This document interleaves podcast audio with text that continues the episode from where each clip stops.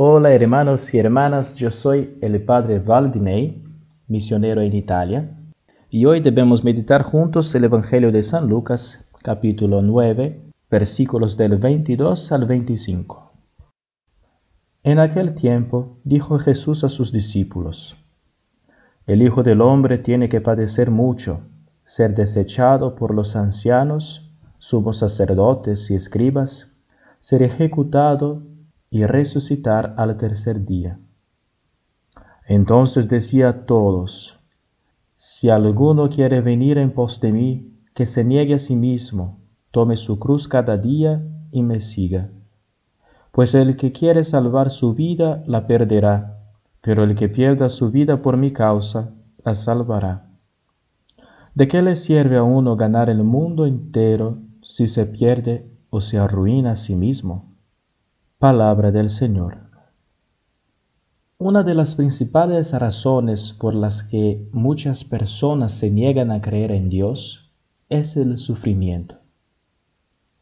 Si Dios existe, dicen, ¿por qué no hace algo para destruir el sufrimiento en el mundo, para eliminar el dolor, la injusticia? ¿Por qué permite tanto llanto, tanta angustia? Para ellos Dios está de algún modo obligado a hacer de esta vida un paraíso, eliminando la cruz. Pero Dios ha decidido hacer otra cosa. En lugar de destruir el sufrimiento, el dolor, ha decidido hacer de ello un verdadero medio de purificación, una escuela de amor.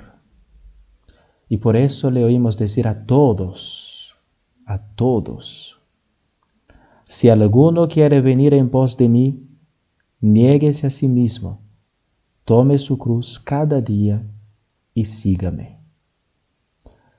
Porque en esta vida el verdadero amor es algo que no se puede separar del sacrificio. Quien dice amar a alguien y no está dispuesto a sacrificarse por él, en realidad solo se ama a sí mismo. Obras son amores, decía Santa Teresa, y no buenas razones. Por eso no entrarán en el reino de los cielos los que dicen, Señor, Señor, sino los que hacen la voluntad del Padre. El que se niega a sí mismo, toma su cruz y sigue a Jesucristo. Y quien emprende este camino con sinceridad de corazón, descubre casi inmediatamente que esta renuncia a sí mismo por amor a Dios es fuente de una alegría interior intensa que el mundo no conoce. Así como el pecador inmediatamente después de pecar siente en su interior que la paga del pecado es la muerte, la tristeza, la esclavitud. Del mismo modo, el que sigue al Señor experimenta esa libertad de los hijos de Dios, la alegría de amar y ser amado, porque el que quiera salvar su vida la perderá, pero el que pierda su vida por mí la salvará. Esta alegría del discípulo alcanza su punto culminante cuando considera lo que fue prometido a los que luchan en el ejército de Cristo, el paraíso y piensa en aquellas palabras de San Pablo. Los sufrimientos del momento presente no son comparables a la gloria futura que se ha de revelar en nosotros.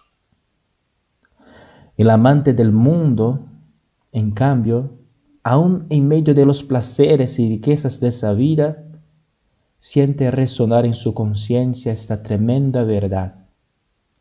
¿Qué ventaja tiene el hombre que gana el mundo entero pero se pierde o se arruina a sí mismo.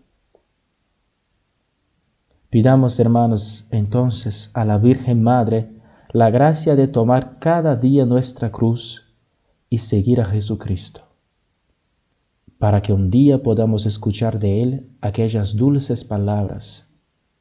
Siervo bueno y fiel, has sido fiel en lo poco, yo te daré autoridad sobre lo mucho. Toma parte a la alegría de tu Señor. Que Dios te bendiga.